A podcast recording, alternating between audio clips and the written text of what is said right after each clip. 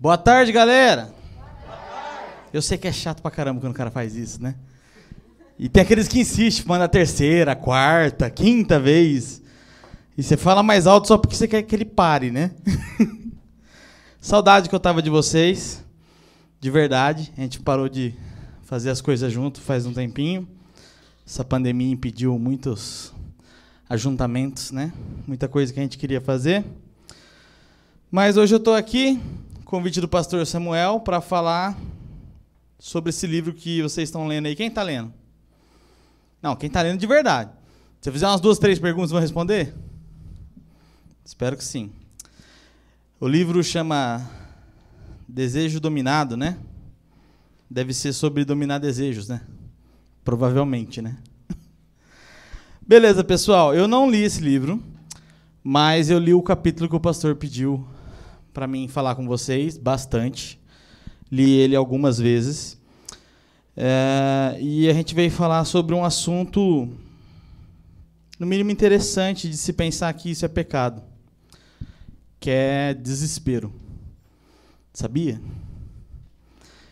Então, quero que primeiro você abra a tua Bíblia aí no Hebreus capítulo 6. Primeira coisa que a gente tem que olhar. É o capítulo 4, 6 do livro? Não lembro agora. O pastor me passou, mas eu esqueci. Capítulo 6 de Hebreus. A gente vai ler a partir do verso 13. Considerem a promessa de Deus a Abraão.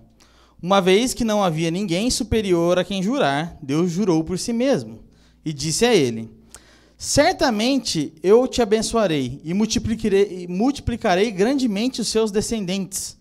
Então Abraão esperou com paciência e recebeu o que lhe foi prometido. Quando as pessoas fazem um juramento ou invocam alguém maior do que ela, sem dúvida o juramento implica uma obrigação. Deus também se comprometeu por meio de um juramento para que os herdeiros da promessa tivessem plena convicção que ele jamais mudaria de ideia. A promessa e o juramento não podem ser mudados, pois é impossível que Deus minta. Portanto, nós que nele nos refugiamos estamos firmemente seguros, apesar, seguros ao que nos apegarmos à esperança posta diante de nós. Fecha o olho aí, vamos orar. Senhor Deus, muito obrigado por mais essa oportunidade aqui de podermos compartilhar sobre a Sua palavra, sobre aquilo que o Senhor tem feito em nossas vidas e aquilo que o Senhor quer para o nosso coração. Eu quero que o Senhor agora use o Seu Espírito Santo para falar no nosso coração, porque se não vier do Senhor, se não vier do Seu poder, da Sua presença, do motivo que nos guia, é, vai ser só mais uma palavra, só mais uma palestra, mas quando é vindo do Espírito, nascido no seu coração, eu sei que alcança e toca vidas e corações. Por isso eu peço que o Senhor nos ajude essa noite. No nome de Jesus. Amém. Tem uma, um ditado popular que diz que a esperança é a última que morre. É engraçada essa frase. O livro fez eu pensar nela. Ele falou assim: tá falando o que aí? Que esperança morre. Morre por último, mas morre. E apesar da persistência dela, ela morre também.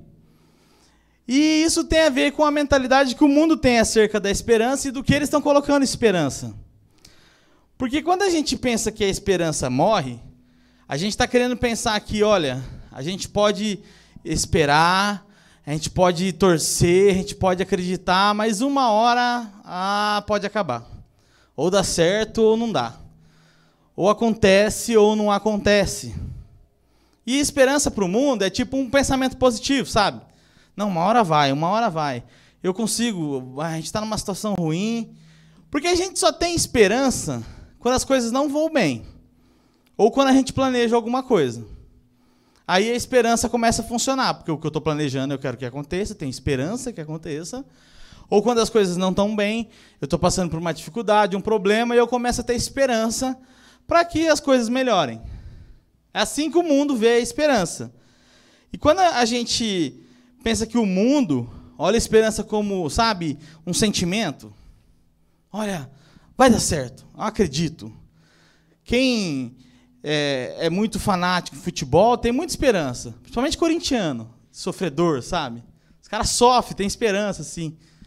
Que não, não, uma hora dá certo, sabe? Uma hora eu consigo. Então é uma das coisas que o mundo enxerga como esperança.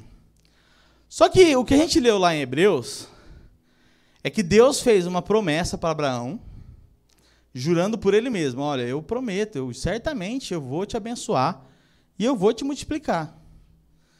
E Abraão não pôs esperança na promessa que as coisas vão acontecer. Ah, não, olha, ó, vou ficar pensando positivo que vai dar certo, que o que Deus falou vai. Ele pôs esperança em Deus. Porque Deus não é homem para mentir, e o que ele falou certamente ocorrerá. E é fácil você se colocar no lugar de Abraão e falar: ó, Deus falou, o cara, pô, ouviu a voz assim mesmo, sabe? Ó, vou te abençoar. Mas e aí, se você pensar que você está com quase 80 anos e ele está falando que você vai ter um monte de filho? Ah, é meio difícil de pensar, né? Ô, Abraão tá velhão, velho. Não tá virando nada. Aí que tá a diferença do jeito que o mundo olha para a esperança e do jeito que o cristão olha. Se você fosse uma pessoa do mundo no lugar de Abraão, você ia pensar assim: ah, não dá certo isso aí não, porque eu, eu tenho esperança que vai dar certo, mas eu não sei. Estou velho, minha mulher está velha, as coisas já não são como era antes, eu já não tenho o mesmo vigor, a mesma vontade. Mas Abraão disse assim: Olha, não é por mim, não é pelas minhas capacidades, não é pelo jeito que eu faço as coisas, não é pela minha mulher, é em Deus. Ele falou. E o mundo caído no pecado, ele sempre vai olhar para o sofrimento e vai culpar o acaso. Quando alguém fica doente, alguém está bem ruim, as pessoas falam, ah, acontece com qualquer um, gente. Sabe, a gente tem que ter pensamento positivo, que vai melhorar.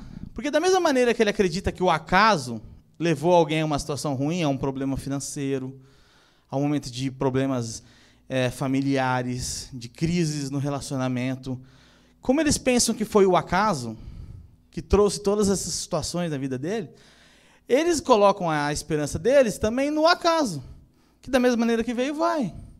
Olha, descobri uma doença muito grave, mas, sabe, Deus, os médicos podem aí é, achar cura, eu posso me tratar, as coisas podem melhorar. E às vezes a gente fica assim, com esperança na esperança, sabe? Esperança na esperança, vã. Achando que só de eu pensar que as coisas vão melhorar, vão melhorar. Só de eu pensar que tudo vai ir bem, vai ir bem. Já o cristão, aquele que entende verdadeiramente o evangelho, ele olha a esperança de uma perspectiva diferente. Ele tem esperança numa perspectiva diferente. Qual é essa? É que, olha, eu estou numa situação ruim. Não está bom. Mas eu tenho esperança que Deus está no controle. Só que essa esperança tem que ser tanto para o bem quanto para o mal. Ele está no controle. Então as coisas podem melhorar. E ele pode fazer que tudo mude e eu melhore. Ou ele está no controle, pode ser que não melhore. Pode ser que esse familiar morra. Pode ser que essa situação financeira me trague. Pode ser que tudo aconteça ruim. Mas eu sei que ele está no controle. Eu sei que ele controla todas as coisas. Porque esperança e fé são coisas que andam juntas. Fé é consciência daquilo que você não pode ver. É o que a gente aprende nos escritos bíblicos. Fé é a certeza daquilo que não se pode ver. O que é uma fé cristã? É acreditar que existe um Deus no céu, mas não só acreditar que ele existe, acreditar também que ele é pessoal, que ele me conhece, que ele se relaciona comigo e que ele está disponível para ouvir quando eu preciso dele. Fé está muito ligado ao conceito de relacionamento com Deus. Acreditar que Deus existe, muita gente acredita. Ter fé já é uma minoria. Já são pessoas que têm a consciência de que Deus caminha com elas. Gabriel, vira a caixa para eles assim, ó. Neto, vira aquela também. É isso que está dando microfonia. Então, fé é entender aquilo que não posso ver. É aquilo que, olha, Deus está comigo. Ele se relaciona comigo. Ele está perto de mim. Esperança é a percepção das coisas futuras e presentes. Eu, eu espero que a situação seja levada de acordo com o que Deus quer. Eu espero que hoje o que eu tenho vivido, o problema e a dificuldade, tem sido controlada por Deus.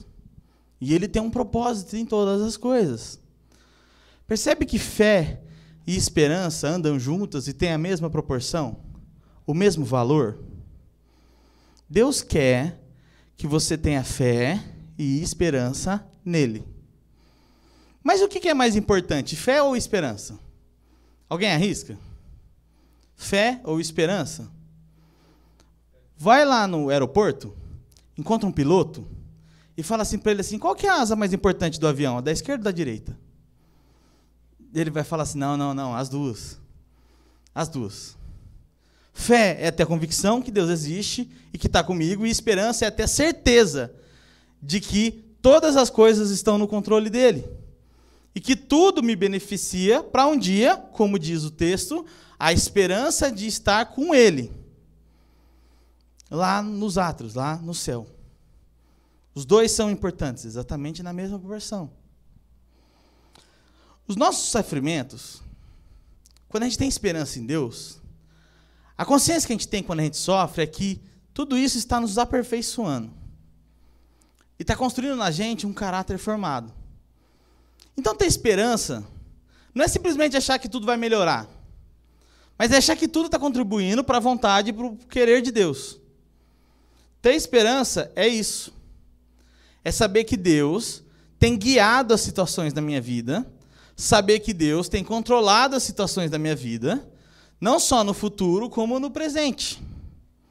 Que é o que a gente lê em Romanos capítulo 5. Portanto, por uma só vez, perdão, portanto, uma vez que pela fé fomos declarados justos, temos paz com Deus, por causa daquilo que Jesus Cristo, nosso Senhor, fez por nós. Por meio da fé, Cristo nos concedeu essa graça. Agora desfrutamos com segurança e alegria, pois temos a esperança da particip a participar da glória de Deus. Também nos, nos alegramos de enfrentar dificuldades e provações. Por quê? Porque sabemos que contribui para o desenvolvimento da perseverança. E a perseverança produz caráter aprovado. E o caráter aprovado fortalece a esperança. E essa esperança não nos decepcionará, pois sabemos que Deus nos ama, uma vez que ele deu o Espírito Santo para encher o coração de amor. Se a nossa esperança é que Deus está no controle da minha vida, de que a promessa que ele fez vai se cumprir na minha vida, não porque eu mereço, não porque eu quero, não porque eu acho que eu é, consigo, mas porque ele prometeu, e porque dele vem o poder, eu tenho plena consciência de que esperança vem de Deus. Veio dele. Por isso que, às vezes, a gente, como cristão, tem esperança vã também. Quando alguém está doente, a gente fala para a pessoa, fala assim, ó, oh, Deus vai te curar. Deus ele vai fazer acontecer a transformação aí da sua saúde. Quando alguém está com crise financeira, a gente fala, olha, seja fiel com Deus que ele vai ser com você tem esperança que ele vai fazer melhorar as suas finanças. Quando a gente está triste, sozinho, a gente fala: olha, eu tenho esperança que é, Deus vai me ajudar a sair dessa situação. Deus vai melhorar os meus relacionamentos. Ou não, olha, eu, o relacionamento está em crise, eu tenho esperança que Deus vai arrumar minha família, os problemas que a gente teve. Mas o problema que você precisa começar a aprender é que essas crises são o que Deus está usando para gerar esperança na sua vida. De que mesmo o problema da saúde, o financeiro, o familiar, tem sido usados, são usados por Deus para fazer você crescer e desenvolver a esperança de que Ele está no controle da situação mesmo estando ruim. Isso é esperança. A gente sempre confunde esperança com uma coisa muito positiva, de que, tipo assim, ó, vai dar tudo certo no final. Lá no fim do túnel está a salvação. Mas pode não ser. Porque Deus ele está moldando você, aperfeiçoando o seu caráter, para te fazer crescer e te colocar uma esperança viva. A Bíblia é um livro de esperança. Quando você olha no Antigo Testamento, eu falei aqui sobre promessas, o povo do Antigo Testamento era movido por promessas. Eles tinham esperança nas promessas. Mas por quê? Por causa do Deus das promessas. Quando você olha, por exemplo, para Abraão, que a gente citou. Abraão era um homem velho, recebeu uma promessa de que teria um filho e que seria o pai de uma multidão. A descendência dele seria infinita. O que, que Deus faz logo depois de dar o filho para ele? Ó, sobe lá na montanha e sacrifica teu filho em holocausto para mim. E Abraão vai. E a gente fala da fé de Abraão, mas também a gente tem que lembrar da esperança de Abraão. De que Abraão falou: Olha, eu espero ainda essa promessa. A fé fez dizer para Abraão no coração dele assim: Olha, eu preciso ir até o monte sacrificar meu filho, porque Deus pediu isso para mim. Isso é fé. Agora, entender que Deus vai prover o cordeiro, que Deus vai resolver a situação, é esperança. Porque ó, a promessa foi dele. Foi ele que prometeu. Eu tenho esperança porque ele está por trás do negócio. Se você olhar, por exemplo, para o povo no Egito, Moisés vem e diz para o povo: Olha, Deus prometeu tirar a gente daqui.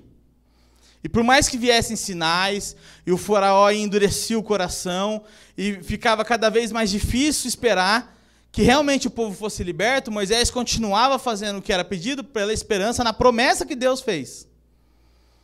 Deus falou: parece que não, é, Parece que está difícil, o coração do faraó está sendo endurecido cada vez mais, mas a promessa foi feita por Deus. Então a esperança moveu Moisés a cumprir os sinais. Mas ainda na terra prometida, na jornada no deserto. Porque imagina para Moisés ter consciência de que ele não ia entrar na terra prometida. Mas que mesmo assim, ele ia ter que guiar o povo até lá. O que moveu ele? A esperança de que Deus prometeu a terra para o povo e ia dar, e de que ele estava fazendo aquilo que foi pedido por Deus. Isso é fé, de ser obediente ao que Deus mandou, e é esperança, de que cumprindo o que Deus quer, eu estarei de acordo com o que Ele deseja para a minha vida, mesmo sendo ruim. Ó, você vai levar o povo até a portinha, lá você não entra. E ele continuou. Você vê algum momento Moisés falando assim: ah, então não vou também. Vou deitar aqui e deixa. Quando você olha para Davi, na infância foi prometido para Davi, ó, você vai ser rei. Eu, Samuel vai lá e unge ele rei. E aí quando ele já vai para a corte de Saul e ele começa a crescer, tem muita gente que servia ele, muita gente que já esperava ele como rei. Ele tem oportunidade de matar Saul, de usurpar o trono dele, de tomar o reino à força, mas ele não faz. Por quê? Ele tinha esperança naquilo que Deus prometeu. Se Deus prometeu para ele que ele tinha que ser rei, ele não precisava tomar com as mãos dele. Era de Deus. Isso é ter esperança. Ele teve mais de uma oportunidade de matar Saul. Ele tinha oportunidade de fazer revolta, levantar o povo contra ele. E ele não fez. Ele tinha esperança na promessa de Deus. Porque Deus prometeu. E como ele não mente, ele é imutável, ia cumprir. O mesmo na libertação. Quando Daniel estava no cativeiro e o povo preso, e ele tem a plena consciência de que Deus traria libertação para o povo, mas mesmo assim ele é tentado na casa, nos manjares da Babilônia, ele não se corrompe. Porque ele sabia que mesmo lá ele tinha a esperança de que Deus promoveria a libertação do povo.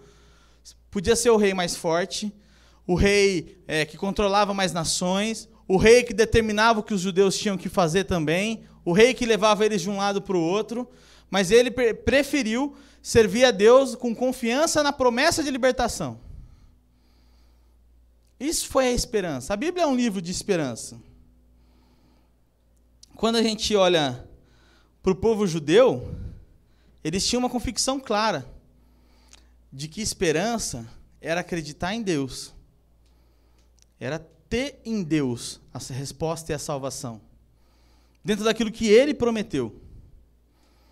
O primeiro texto que eu li já dizia isso: Deus não mente, não muda e não se transforma. Então, se ele prometeu, eu confio nele. O livro cita o Salmo 75 para falar sobre esperança em Deus. Mas eu resolvi trazer para vocês o 46.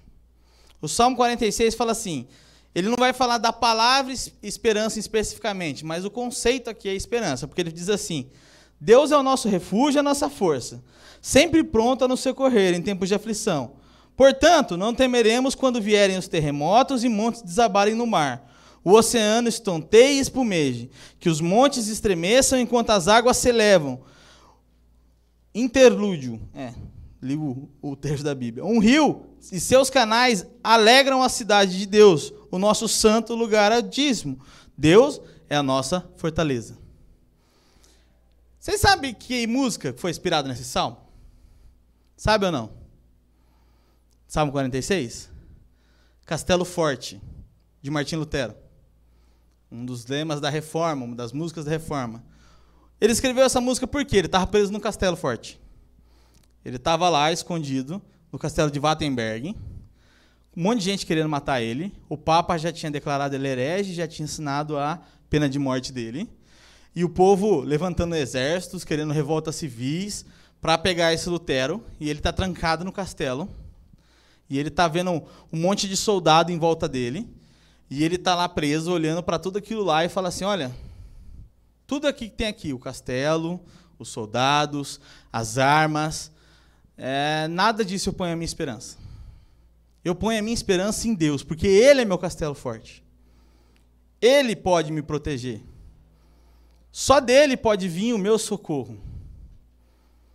E é o que o livro que eu li, do, do Desejo Dominado, vai falar sobre a vida de Ezequias. Ezequias é aquele rei que fazia o que Deus queria. Ia lá, foi lá, destruiu os altares, pediu para o povo adorar só no templo, começou a instaurar uma nova ordenança de se servir e amar a Deus no povo judeu. E Ezequias estava fazendo tudo o que era devido. Aí o rei da Síria ficou forte, poderoso e começou a marchar. Começou a atacar todas as cidades no caminho dele, indo até Jerusalém. Ezequias percebeu que ia ser atacado e falou: opa, vai dar guerra, vai dar problema. E ele falou: ó, tem os rios que cercam a cidade aqui, se eles chegar aqui para cercar a gente, eles vão ficar com água potável, vamos mudar o curso desses rios chamou os exércitos, o cara começou a cavar para tirar o rio, preparou as tropas, reformou as muralhas, ergueu torre, preparou os exércitos, construiu armas. Falou, pessoal, fizemos tudo que a gente tinha que fazer, não tem? Agora vai todo mundo lá na praça que eu tenho que falar um negócio. Aí o texto diz que todo mundo se reuniu na praça. Ele falou, o rei Seraqueribe da Síria está subindo. E a gente está se preparando para fazer o que tem que ser feito. Mas, a gente não precisa ter medo. Porque apesar de todos os preparativos que nós temos e o tamanho do exército deles, quem luta por nós é maior que qualquer guerreiro que está do lado deles. É Deus. E quando vem lá o, o mensageiro de Seraqueribe diz: Ó, oh, Ezequias, você se rende, eu vou vir aí, não estou nem aí, vou tomar essa cidade para mim. Ele fala para o mensageiro: Ó, volta lá, avisa o Seraqueribe que nosso Deus está com a gente. E nosso Deus é diferente do Deus das outras nações que vocês atacaram e tomaram. Nosso Deus é verdadeiro. E aqui você não vai conseguir ganhar, porque ele vai lutar com a gente. O texto diz que o mensageiro volta, será que ele bizomba? Fala que diferença que tem aquele Deus dos outros. Todos os outros deuses eu pilei e estão aqui agora sendo derretidos. Do mesmo jeito que os outros deuses falharam, o Deus deles vai falhar também. Quem é o Deus deles? Eu sou um senhor de guerra. E aí o texto diz que todo o preparativo de Ezequias foi à toa, porque Deus mandou um anjo para lutar no lugar deles. E o anjo foi lá e derrotou o exército de Seraqueribe e eles voltaram embora fugindo, com tanto temor. E quando Seraqueribe entrou na cidade dele, os próprios filhos dele cercaram ele no castelo e mataram ele. Porque Ezequias colocou a esperança dele não no que ele estava fazendo. Ele colocou a esperança dele em Deus. que era o Deus daquele povo que tinha dado aquela terra para eles e que ia cumprir as promessas. E às vezes, na nossa vida, é igual. A gente começa a pensar: nossa, Deus vai ajudar nessa situação. Deus vai me fazer mudar. Deus vai fazer essa, essa saúde transformar. E aí, a gente é tentado a deixar só na mão de Deus e esquecer a nossa parte. E falar assim: pronto, Deus vai fazer já, boa. E aí a gente está com problema de saúde, mas não quer tomar um remédio. Não, Deus vai curar. E a gente está com um problema familiar, e a gente não quer dialogar, sentar com as pessoas, tentar resolver. Não, Deus vai resolver, está na mão de Deus. Você tem que fazer a sua parte. Mas o problema é que se você contar que a sua parte vai resolver, não vai. Você tem que ser precavido, mas ter esperança que está nas mãos de Deus. E Ele vai usar aquilo que está no alcance dele. Na verdade, tudo está no alcance dele. Ele vai usar tudo que for necessário para transformar a situação, sendo que você tem a esperança nele, de que ele pode alcançar. Ficou claro, então, que é esperança? Esperança é mais uma daquelas palavras que, na verdade, não é uma palavra e nem um sentimento, é uma pessoa. A nossa própria esperança é Deus. Ele é a esperança viva. Ele tem que ser a sua esperança. Da mesma maneira que a gente diz que amor é Deus personificado, ele é verdade, é uma pessoa, é Jesus, ele é caminho, ele é vida, ele é esperança. Ele é aquilo que me motiva. Não dá para viver uma vida sem esperança, não dá. Todo mundo tem esperança. Que quem não tem esperança para de viver. E o suicídio aumenta quando as pessoas acabam descobrindo que elas não têm mais esperanças. O livro, então, vai dizer que falta de esperança é desesperança. Eu não gosto de usar esse termo desesperança. Porque desesperança, se você pegar a etimologia da palavra, tem a ver com remoção da esperança. Deus não pode ser removido. Deus não muda. Então eu prefiro a palavra desespero. Porque desespero traz a ideia de que a esperança está lá, mas você não consegue ver. Você perdeu o foco. Você se desespera por não enxergar mais esperança, por não co conseguir ver mais a solução. Mas ela existe. Ela é real. Mas você se desespera quando você para de enxergá-la. Então, por que esse sentimento de desespero é pecado? Ora, se a própria esperança é Jesus, se para ter esperança eu preciso saber quem Ele é, conhecê-lo e tê-lo na minha vida, se eu estou em desespero, significa que eu parei de olhar para Jesus. Que eu parei de entender quem Jesus é. Que eu perdi a minha ligação com Ele.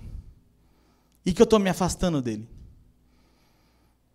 É por isso que a gente entra em desespero. É porque a gente acaba colocando a confiança e a esperança nas coisas erradas. Isso gera idolatria.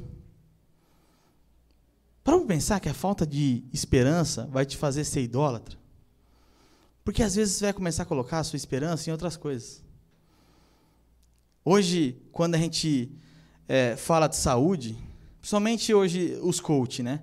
Você viu um coach no YouTube falando bonito lá, e você fala, deixa eu ver aqui. E o cara tá falando de ganhar dinheiro, de ser próspero. Aí ele, uma vez eu vi um que falou assim: ah, daí chegou um parente lá para mim, lá todo religioso, e falou assim: ah, mas o objetivo de vida não é ser rico. Eu não quero ser ricão. Por que, que eu vou ter que ficar me matando aí de, de fazer as coisas que você fala, acordar às 5 da manhã, tomar não sei que remédio para ficar coach aí quântico, não sei o quê?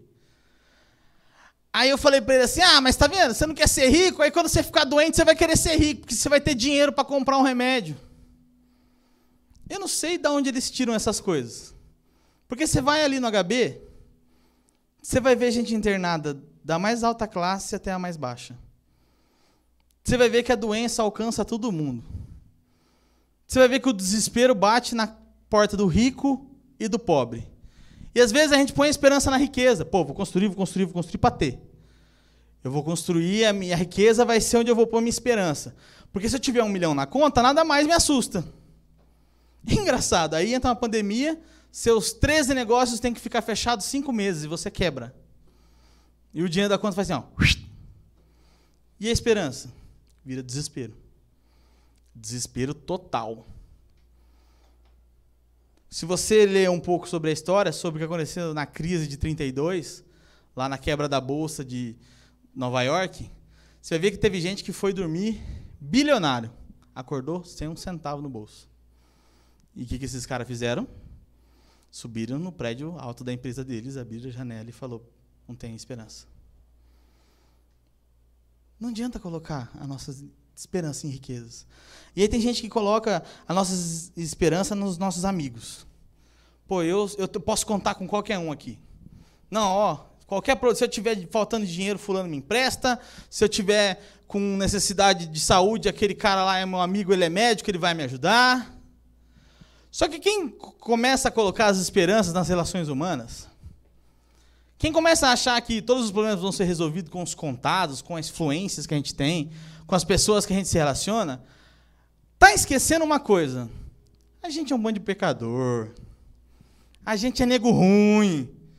Pisa no calo mesmo, sabe? Cara chato, folgado. Nós é tudo assim. Tem um monte de defeito.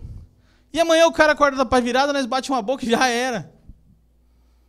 Gente, a gente é pecador. Como é que a gente pode pôr confiança em outro homem? A Bíblia já falou para a gente: não coloque a tua esperança na força do braço. Não confia no que o outro pode fazer. Não vai dar certo. Sabe por quê? Porque vocês são pecadores, são pessoas que, se não for o meu amor e eu, vocês não iam virar nada. Vocês já estão tá querendo um engolir o outro. E às vezes a gente é tentado a pensar, nossa, eu sou uma pessoa tão influente que eu acho que eu resolvo qualquer problema a qualquer momento. E aí, às vezes, uma palavra indelicada, um gesto rude, destrói uma amizade de 10 anos. Não coloque sua esperança nessas coisas. É lógico, a palavra de Deus pede para quem te ame o próximo. É lógico que a palavra de Deus ensina como se relacionar bem. Só que é lógico que assim, no momento que você aceita Jesus, você não se transforma num mega santo, não você é para o céu você continua trabalhando contra os seus pecados, contra o seu ego, contra as suas vontades. E por isso que é, aqui na igreja não tem um ambiente só de santinhos. Não é todo mundo paz e amor. Por isso que às vezes tem pisada no calo um do outro. A gente está em processo. A gente está tentando crescer. Então não adianta você colocar suas esperanças nessas coisas. E aí tem nego que acha que a esperança vai ser resolvida, eu vou colocar minha esperança na saúde, no corpo fit, vou ficar fazendo exercício, malhando, vou ser bonzão, e nada vai me parar. E eu faço tantos exercícios, jogo bola, pedalo pra caramba, 150 quilômetros lá com o pastor Samuel, ele vai lá, eu vou junto, aguento, o nego chega quase morrendo, mas fala, não, tava junto lá. Nosso corpo é uma matéria simples. E se uma pandemia dessa dá uma lição na gente, é que a gente não é nada. É que um vírus, um negócio que você não enxerga, pode ser no cara mais saudável que tem e caixão e vela preta. Não tem resultado.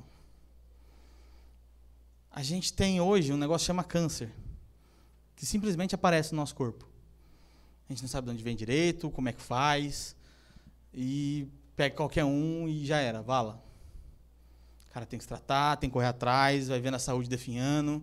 Por mais preocupado que foi, ele vai ter que lutar e vai ter que se esforçar porque a saúde dele é frágil. E a gente é frágil. Fora que se a gente pode atravessar a rua também, o cara desgovernado, puf. Aí esse corpão fortão, bombadão, parece um de cristal. Não adianta você colocar esperança nessas coisas, porque isso aí vai virar idolatria. Vão ser os ídolos do seu coração. Percebe que se a gente escolhe esperança, tem que ser em Jesus e não em outra coisa? Porque senão a gente começa a achar que não precisa de Deus mais. Que essa coisa aqui tá boa. Mas no fim, essas coisas só vão promover desespero. Só vão promover desespero. Porque quando elas se vão, eu perco o foco da esperança. Eu não consigo enxergar ela mais. Sabe, a gente pode ficar triste e abatido. A gente pode sentir angústia. Sabe o que é angústia, né? Aquela, tá faltando essa coisa, como se fosse uma parte de mim. Angústia, estou num ambiente fechado, não tem ar aqui. Sabe por que eu sei que a gente pode sentir isso? Porque Jesus sentiu no Getsemane. A palavra diz que uma terrível angústia de espírito pegou ele. E ele estava lá angustiado e orando e chorando. Só que do mesmo jeito que Jesus ficou triste, angustiado no Getsemane, a gente tem que colocar a confiança na vontade de Deus. Como Jesus no Getsemane. Porque ele orou, olha, se puder, faça de mim esse mas todavia seja feita a sua vontade, não a minha. Isso é pôr esperança em Jesus. Isso é acreditar em Deus. A gente vai ficar triste, vai ter momento ruim. Vai ter momento que a gente vai ficar abalado. Mas a nossa esperança está em Jesus. E como eu faço então? Se a minha esperança está em Jesus, se Ele é a esperança viva, como é que eu faço para ter mais esperança? Como eu faço para sair do desespero? Como eu faço para de tanto, tanto medo de viver? Porque desespero é isso. A gente começa a achar que a nossa vida não tem sentido. E ter medo de viver e conhecer outras pessoas. Pô, se a esperança é Jesus, e se Jesus é uma pessoa, como eu faço para ter mais dele? e relacionando com Ele. Cada vez mais. Sexta-feira, a Yolanda colocou uma pergunta no Instagram dela. Eu vou usar isso, Yolanda, não foi vergonha não. Aí ela colocou assim: Você se sente satisfeito com o seu relacionamento com Jesus? Eu de imediato cliquei em não. Aí eu vi, bum, 98% disse sim, 2% disse não. Falei, ô. Bom, deixa eu justificar então para ela a minha resposta. Sabe, Yolanda, eu acho que nem um cristão verdadeiro tem que se sentir satisfeito com o seu relacionamento com Deus. Eu acho que a gente não tem que ficar satisfeito que eu estou orando o suficiente, já louvei o suficiente, já busquei o suficiente, já li o suficiente, estou suficientemente bem com Jesus. Eu acho que tal coisa é enganosa e mentirosa. E dá uma perspectiva de falsa santidade. A gente nunca tem que estar satisfeito com o que, ele, com o que a gente tem feito por ele. A gente sempre, sempre que querer mais desse relacionamento. Eu preciso orar mais, eu preciso lutar mais contra o pecado, eu preciso jejuar mais, eu preciso ler mais, eu preciso buscar mais. Porque isso é pôr esperança nele. É acreditar que ele está fazendo por mim. Ele vai estar sentido nas coisas que eu faço. Então não existe essa de estar suficientemente bom no relacionamento com Deus. Se você está desesperado, é porque você precisa olhar mais para Ele conhecer mais ele, se relacionar mais com ele. E não tem como você conhecer, não, é, se relacionar e conhecer mais de Deus. A gente sabe quando a gente fala conhecer a Deus, não é lógico, não é saber. É conhecer de relacionar, de estar junto. Eu posso falar, olha, eu sei quem é o Augusto Nicodemos, porque eu sei quem que ele é, ele prega, já vi uns vídeos dele. Diferente de eu falar, ah, eu sei quem é o pastor Samuel, porque eu me relaciono com ele. A gente senta, conversa, toma café junto. É diferente. E assim é com Deus. E quando eu falo assim, ó, você tem que ir para a palavra buscar quem Deus é, a gente fala, ah, eu tenho que ler, ler para aprender mais. Mas eu estou querendo dizer que lá está o sentido de quem Deus é. Está a essência dele. Tudo que ele quis revelar sobre ele mesmo está lá. Está para você. E aí as pessoas me perguntam, nossa, eu quero melhorar no meu relacionamento com Deus. Por onde eu começo? E eu sempre falo assim, Salmo 119. Aí a pessoa já acha, ah, por causa que é grande, né? Não, não, não, não. É porque o Salmo 119, ele vai colocar no coração seu o valor da palavra de Deus. Cada versículo do Salmo 119 cita a palavra de Deus. Os seus mandamentos, os seus estatutos, os seus, é, a, os seus desígnios. Tudo isso tá, tem a ver com a palavra, com o que Deus quer. E aí eu separei só alguns aqui, metade do Salmo 119, tá bom? Dá tempo? Não, não dá? O líder de jovens vai ficar bravo aí, depois me resolvo com ele. Salmo 119, 36. Dá-me entusiasmo pelos seus preceitos e não pela ganância. Salmo 119, 81. Estou exausto de tanto esperar o teu livramento, mas depositei a minha esperança na sua palavra. Ó. Salmo 119, 74. Que, seja, que eu seja motivo de alegria para os que te temem, pois a sua, na sua palavra eu depositei a minha esperança. Salmo 119, 43. Não retires de mim a palavra da verdade, pois os seus estatutos são a minha esperança. Está entendendo? Salmo 119, 49. Lembra-te da promessa que tu fizestes ao teu servo, porque ela é a minha esperança. Salmo 119, 86. Todos os seus mandamentos são confiáveis. Protege-me. Protege-me daqueles que perseguem-me sem motivo. Eu confio só nos teus mandamentos. São eles que são confiáveis para mim. Salmo 119, 87. Quase acabaram comigo, mas eu, eu não abandonei os seus mandamentos. Olha, a esperança continua com o Senhor. Tu és meu refúgio, meu escudo, e a sua palavra é minha esperança. Na minha anotação comeu a referência. Acho que é o 74 esse.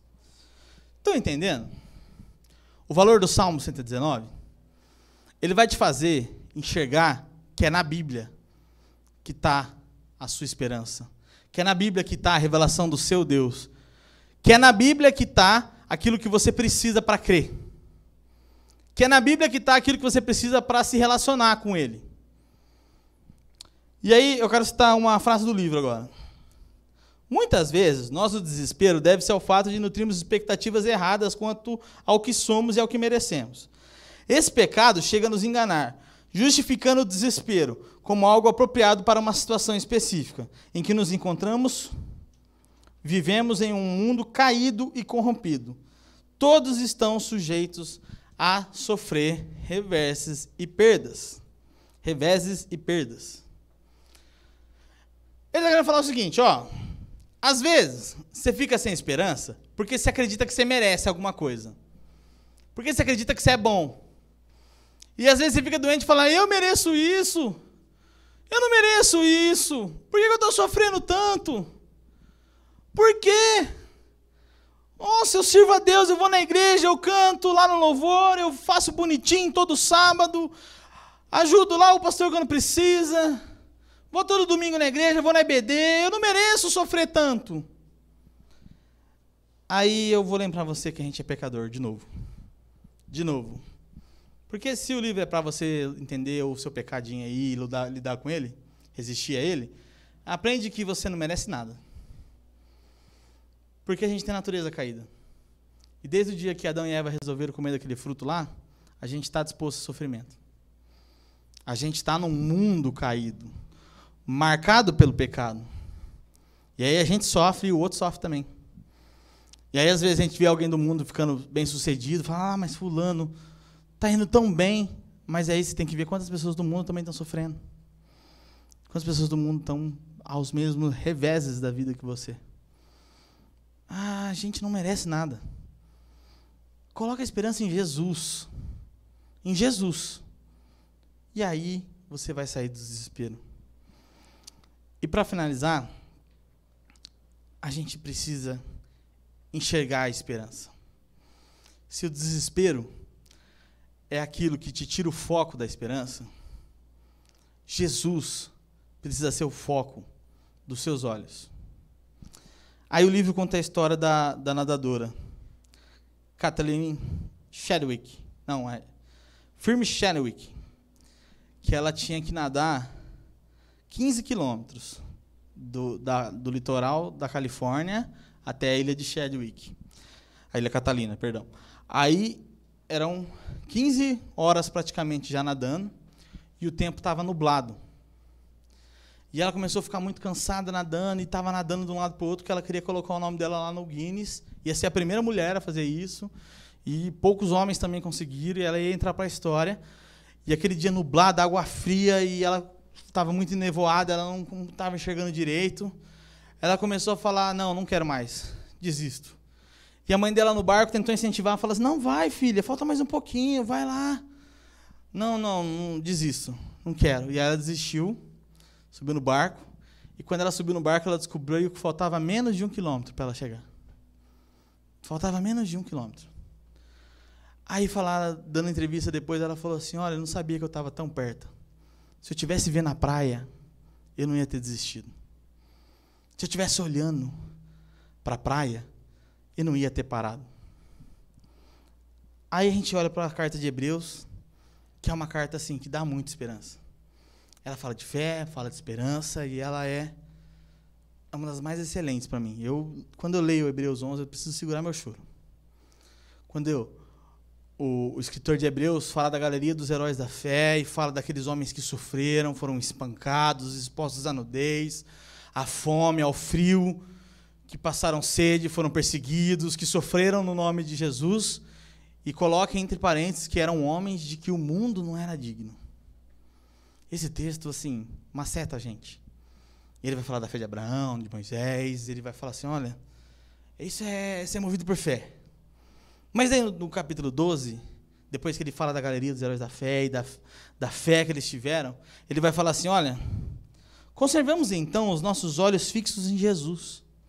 Porque por meio dele a nossa fé começa e é ele quem a aperfeiçoa.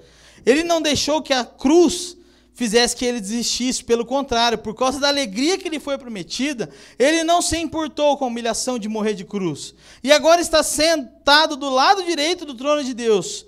Pensem no sofrimento que ele suportou com paciência. Assim, vocês não desanimem e nem desistam. Se você colocar seus olhos em Jesus e ver o que ele sofreu por você, você vai ver que o seu sofrimento é bem pouco perto disso que o seu sofrimento não é nada perto do sofrimento que ele suportou por você. Então, se você colocar os olhos nisso, você não vai se desviar desse caminho. E você vai manter os olhos firmes no consumador da fé e da esperança que foi dada. É isso que é manter os olhos fixos em Jesus. Porque quando você tira os olhos de Jesus, você não consegue enxergar mais esperança e entra em desespero. Entendam que Ele é a esperança viva. E aí Colossenses vai dizer que Cristo é a esperança em vocês. É a esperança viva em vocês. É o que tem que te motivar. É o que tem que te fazer continuar a sua vida. E eu não estou falando aqui só no sentido religioso, a fazer as suas obrigações aqui com a igreja, ou as coisas que você quer fazer para melhorar como pessoa. É em tudo. Profissionalmente, financeiramente, familiar, ele precisa ser a esperança nesse contexto. Ele precisa ser o que mantém os seus olhos fixos e abertos e olhando para isso. Ele é a esperança viva. O que tem que te tirar da cama de manhã tem que ser Jesus. O que tem que te motivar a viver cada dia mais tem que ser Jesus. Porque eu garanto para você, se você quer colocar qualquer outra coisa, qualquer outra coisa como esperança da sua vida, uma hora ela não vai ser suficiente ela não vai ser suficiente. E aí você vai ter uma crise grande de desespero na sua vida. Talvez não enxergando nem o sentido dela mesma. Então coloquem a sua esperança em Jesus. Ele é a esperança viva. Não entre em desespero, porque é pecado. Você está se afastando dele. Amém? Vamos orar. Fecha o olho. Pai. Muito obrigado por ser a esperança viva. Muito obrigado porque o Senhor morreu por nós para dar sentido à nossa vida. Que o Senhor se entregou, ó Pai, naquele madeiro, ó Deus, para fazer ter valor, ó Pai, a minha existência. Para que eu possa enxergar a esperança que a sua cruz colocou na minha vida, ó Pai. Para que eu possa entender que o Senhor é o motivo de que eu, que eu possa viver. Que não há nada mais importante que o Senhor. Que não há nada, ó Pai, que eu possa tomar mais tempo que o Senhor. Obrigado, ó Pai, por dar sentido à minha existência. Obrigado por me manter firme, ó Pai, com aquilo que o Senhor quer. Obrigado, Deus, por se manifestar em nossas vidas como esperança verdadeira. Eu agradeço, ó Pai, pelo relacionamento que eu posso ter com o Senhor hoje, pela Sua palavra que te apresenta a mim todo dia. Que eu possa te acreditar no Senhor cada vez mais no nome de Jesus. Amém e amém.